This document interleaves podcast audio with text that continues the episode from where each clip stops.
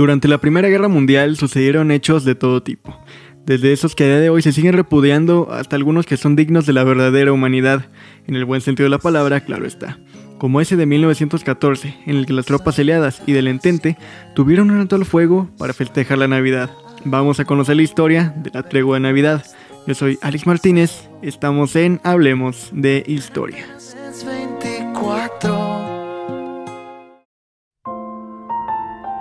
Durante los primeros ocho meses de la Primera Guerra Mundial, el ataque alemán a través de Bélgica a Francia fue repelido en las afueras de París por las tropas francesas e inglesas en la primera batalla de Marne a principios de septiembre de 1914.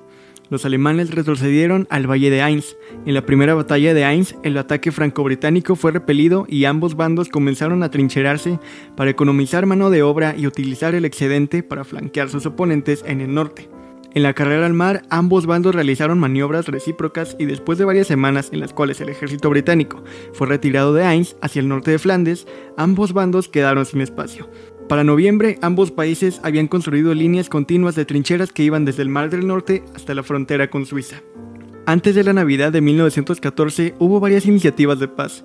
La Carta Abierta de Navidad fue un mensaje público de paz dirigido a las mujeres de Alemania y Austria, firmadas por un grupo de 101 mujeres sufragistas británicas. El Papa Benedicto XV, el 7 de diciembre de 1914, había pedido una tregua oficial entre los gobiernos beligerantes. Pidió que las armas callaran por lo menos una noche para que cantaran los ángeles, que fuera rechazado por ambas partes. La fraternización, interacciones pacíficas y a veces amistosas entre fuerzas opuestas era una característica habitual en sectores tranquilos del frente occidental. En algunas áreas ambos bandos se abstenían de comportamientos agresivos, mientras que en otros casos se extendieron a conversaciones regulares o incluso visitas de una trinchera a otra. En el frente oriental, Fritz Kreisel informó sobre incidentes de treguas espontáneas y fraternización entre austrohúngaros y rusos en las primeras semanas de la guerra. Las treguas entre las unidades británicas y alemanas se ubicaron a principios de noviembre de 1914, más o menos cuando terminó la guerra de maniobras. Las raciones se llevaron a la línea del frente después del anochecer y los soldados de ambos bandos disfrutaron de un periodo de paz mientras recogían su comida.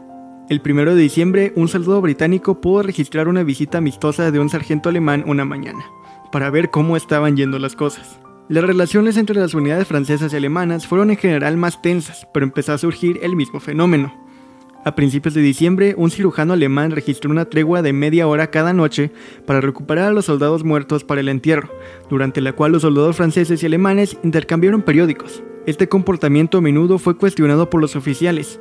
Charles de Gaulle escribió el 7 de diciembre sobre el lamentable deseo de los infantes franceses de dejar al enemigo en paz mientras que el comandante del décimo ejército, Víctor Duval, escribió sobre las lamentables consecuencias cuando los hombres se familiarizan con sus vecinos opuestos. Otras treguas podían ser forzadas en ambos lados por el mal tiempo, especialmente cuando las líneas de trincheras se inundaron y estas a menudo duraban hasta después de que el tiempo hubiera despejado. La proximidad de las líneas de trinchera facilitó que los soldados se saludasen a gritos entre sí, y esto pudo haber sido el método más común para concretar treguas informales de 1914. Los hombres intercambiaban noticias o saludos con frecuencia, ayudados por un lenguaje común. Muchos soldados alemanes habían vivido en Inglaterra, especialmente en Londres, y estaban familiarizados con el idioma y la sociedad. Varios soldados británicos registraron casos de alemanes preguntando sobre noticias de las ligas de fútbol, mientras que otras conversaciones podrían ser tan banales como discusiones sobre el clima o tan lastimeras como mensajes para un amor. Un fenómeno inusual que creció en intensidad fue la música, en los sectores pacíficos no era raro que las unidades cantaran por las noches, a veces deliberadamente con miras a entretener o burlarse suavemente de sus oponentes. Esto se transformó en una actividad más festiva. A principios de diciembre, Sir Edward Horse de la Guardia Escocesa escribió que planeaban organizar una fiesta de concierto para el día de Navidad, que le daría al enemigo todas las formas imaginables de canción de armonía, en respuesta a los frecuentes coros de Deutschland über alles. Aproximadamente 100.000 soldados británicos y alemanes participaron en el cese informal de hostilidades a lo largo del frente occidental. Los alemanes colocaron velas en sus trincheras y árboles de Navidad. Luego continuaron la celebración cantando villancicos. Los británicos respondieron cantando sus propios villancicos. Las dos partes continuaron gritándose saludos navideños los unos a otros. Poco después hubo excursiones por la tierra de nadie, donde se intercambiaron pequeños obsequios como comida, tabaco, alcohol y regalos como botones y sombreros. La artillería de la región se quedó en silencio. La tregua también permitió una pausa para que los soldados recientemente muertos pudieran ser devueltos a sus filas por grupos de entierro. Se llevaron a cabo entierros en conjunto. En muchos sectores la tregua se prolongó hasta la noche de Navidad, continuando hasta el día de Año Nuevo en otros. El día de Navidad el general de brigada, Walter Conway, comandante de la 18 Brigada de Infantería, ubicada cerca de New Chapelle, escribió una carta recordando que los alemanes declararon la tregua por ese día.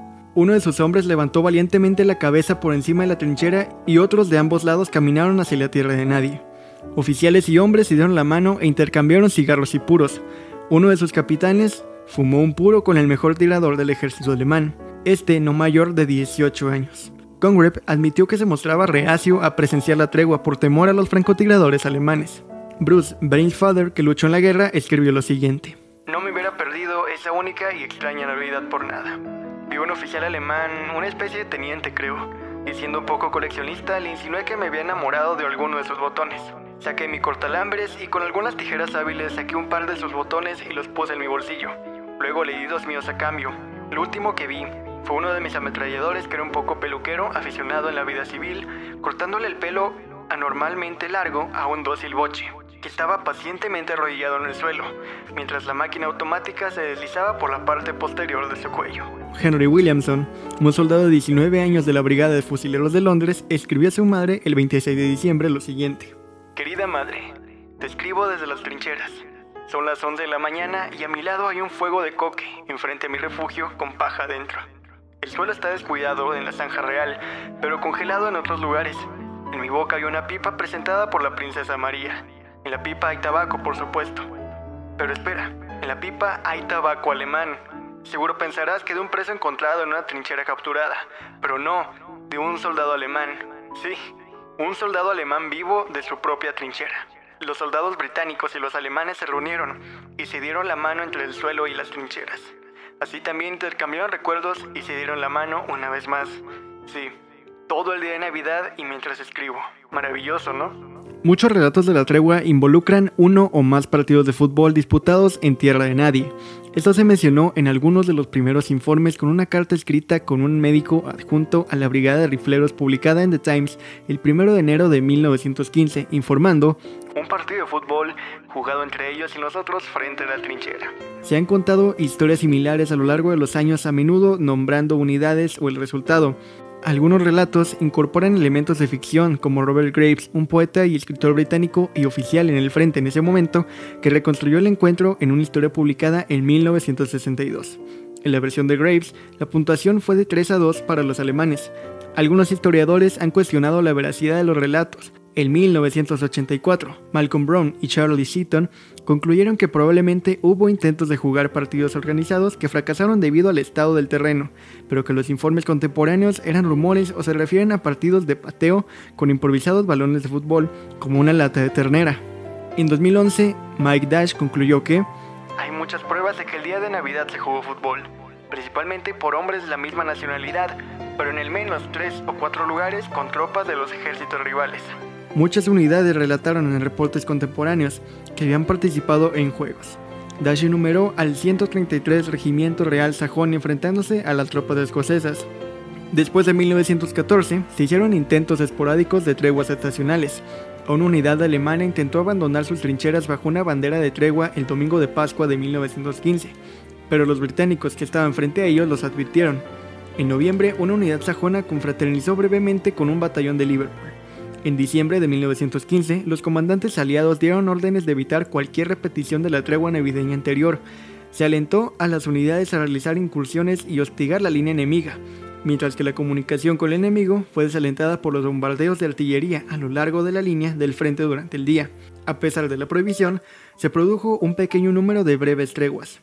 Un relato de Lewin Ging Griffith registró que después de una noche de intercambio de villancicos, al amanecer del día de Navidad vio una avalancha de hombres de ambos lados y un intercambio febril de recuerdos, antes de que fueran llamados rápidamente por sus oficiales. Las propuestas de un alto al fuego y jugar un partido de fútbol se quedaron en nada, pues el comandante de la brigada amenazó con repercusiones por falta de disciplina e insistió que se reanudaran los disparos por la tarde. Otro miembro del batallón de Griffith Bertie Filstead recordó más tarde que un hombre había sacado una pelota de fútbol, lo que resultó en, y cito, una lucha libre para todos. Podría haber habido 50 en cada lado. Antes de que se les ordenara regresar. Otro participante no identificado informó con una carta a su casa. Los alemanes parecen ser muchachos muy agradables y dijeron que estaban terriblemente hartos de la guerra. Por la noche, según Robert Keating, los alemanes estaban enviando luces de estrellas y cantando se detuvieron. Entonces los aplaudimos y comenzaron a cantar Land of Hope and Glory. Nos detuvimos y nos animaron, así que continuaron hasta las altas horas de la madrugada. Las treguas de Navidad fueron sucesos que nos demuestran que incluso en las peores épocas hay momentos de esperanza, de alegría y de humanidad. En este contexto en el que estamos viviendo, lamentablemente tenemos que cuidarnos ante la pandemia que vivimos. Todo para que el próximo año podamos ahora sí festejar en compañía de quienes amamos. Nos cuidamos todos, esto solo será un recuerdo de nuestra vida. De parte de todos quienes hacemos Hablemos de Historia, o sea, solo yo, te mandamos un fuerte abrazo con sana distancia y te deseamos una feliz Navidad y un próspero año nuevo, así como también toda la buena vibra del mundo para recibir los próximos 12 meses, que estoy seguro sortearemos igual que este año que termina. No olvides seguirnos en Spotify, Apple Podcast y Google Podcast, así como también suscribirte en YouTube si no lo has hecho. De igual manera, estamos en Instagram como arroba Hablemos Podcast y Facebook como Hablemos de Historia. Cuídate mucho, yo fui Alex Martínez. Feliz Navidad, esto fue Palabra de Baby Yoda.